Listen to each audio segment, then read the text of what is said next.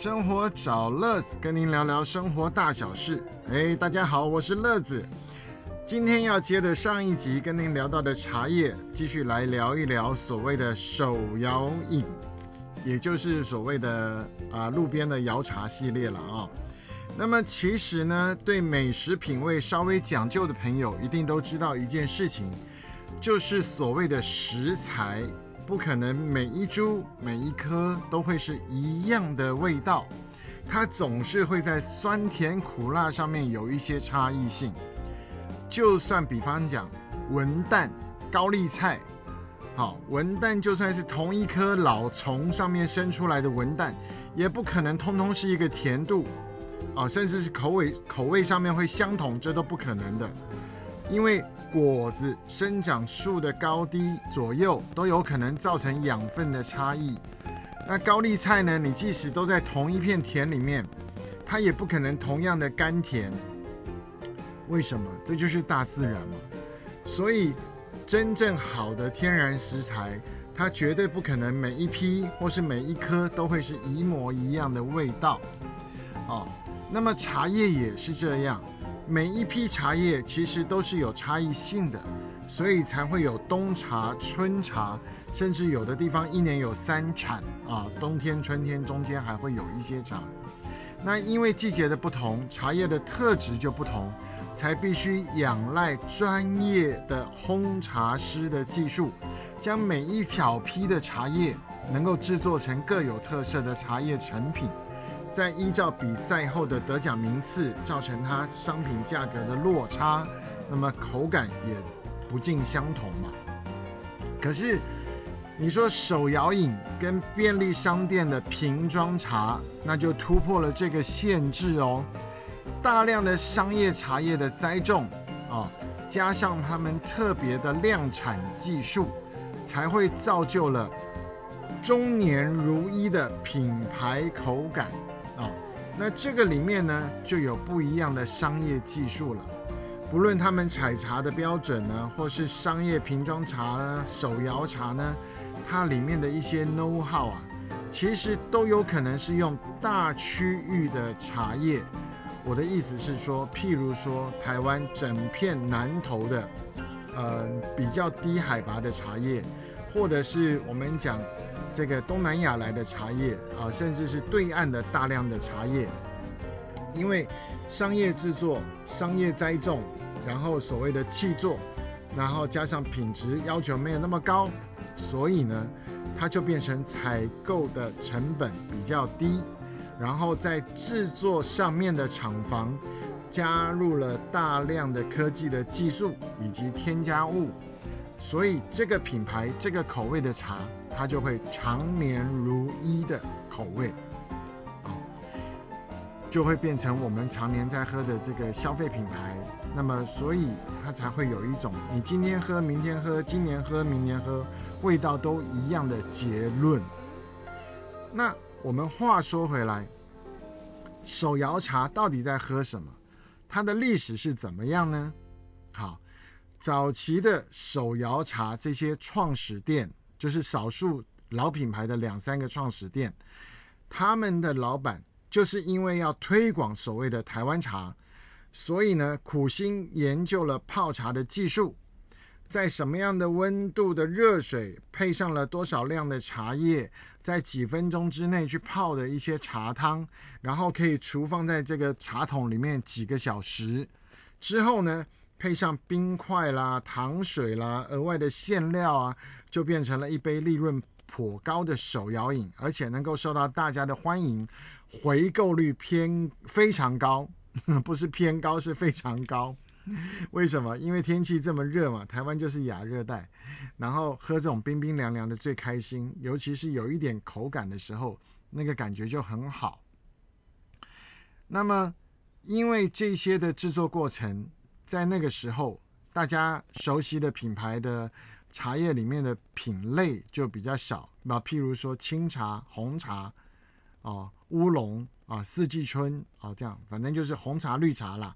然后依照茶茶叶的品种，那么突然呢，就有老板加了珍珠 还有这个奶精，好，应该是奶精先，珍珠后，啊，然后就让年轻的这一代大量的消费，这就厉害啦。每天一杯两杯都是常有的事，一天四五杯五六杯的也有，然后就变成什么？我们圈内有一个传言说啊，曾经某大品牌的奶精粉这个市场本来是要退出台湾的。但是因为手摇茶的兴起，让他们的台湾不但存活了，而且再度领球领先了全球性地区销售的冠军。到今天，这个销售额度都没有降低过哦，因为品牌越来越多了，店也越来越多了。但是在多年之后呢，因为健康议题的提升，所以一些不好的小厂商用了不良的添加剂。加到了这些佐料的原料当中，好比说起云剂啦，或者是说不好的奶精粉的原料啦，还是其他的成分里面有加出一些农药等等，都被检查出来，造成了话题，所以又造就了手摇饮不断的一次一次的改良跟转变，那么就使得下一个转变发生了，那是什么？鲜奶茶。有人说奶精不够好，所以呢就用鲜奶好，所以鲜奶茶成本高，可是消费者不怕，他依然爱喝，他就花得起，所以这已经是手摇茶的第 N 次革命了。那么因为它整个这个系列啊利润非常高，而且训练新手的难度不高。所以呢，你听懂吗？利润很高，那训练新的攻读生这个难度不高，所以手摇饮的品牌就越来越多，那消费者就越来越挑，越来越挑。那么喝茶不过瘾，就变成水果又要进来了，那花茶也进来了。那么譬如说，大家如果还记得的话，这个柠檬绿啊，还是这个柳橙、苹果，还有所谓英式的花茶。也都再回来一次，那这个时候又发生了另外一件事，因为台湾的这个果农良心都还不错，可是外国的花草农就不一定了，因为它是商业要出口要大量，所以花的颜色跟那个花的品质要好，所以花草茶在这个烘焙过程中又造成了农药残留过高，哇，这个时候。让手摇饮的市场又翻了一批。那这一次的改革是什么？就是冲茶技术。我们不能再用大量的一种茶去泡了，我们要每一杯每一杯都是现泡。所以呢，手摇茶饮的老板又改良了冲茶的机器。最早是泡茶桶，后来是冲茶机。那么再有人用意大利浓缩咖啡机去冲茶叶。结果呢，风味都非常的好，那又造成了一波新的品牌出现。到了最近这一波是什么？就是地区风，譬如说芋头，透过这个旅游杂志，还有这个网络 YouTuber 的炒作，来到台湾就是要喝芋头奶哦。那台湾人呢，喝很多芋头奶就不过瘾，又喝了什么香港风的杨枝甘露。像这样水果系列的，再一次回来翻滚台湾的手摇饮市场，然后还有什么差冰又回来了，所以冰沙这一类的也很棒。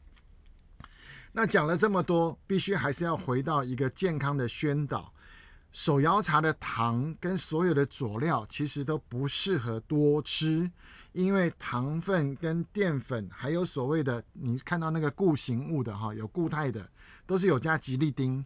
那这种对身体都是一些负担，所以一个礼拜一杯到两杯其实是上限了。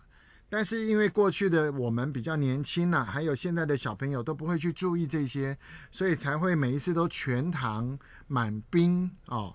那这样呢，喝下来其实像我就是曾经为了去学习，所以在短短的几个月之内就把身体都喝坏了。那我现在是七年的糖尿病的受害者。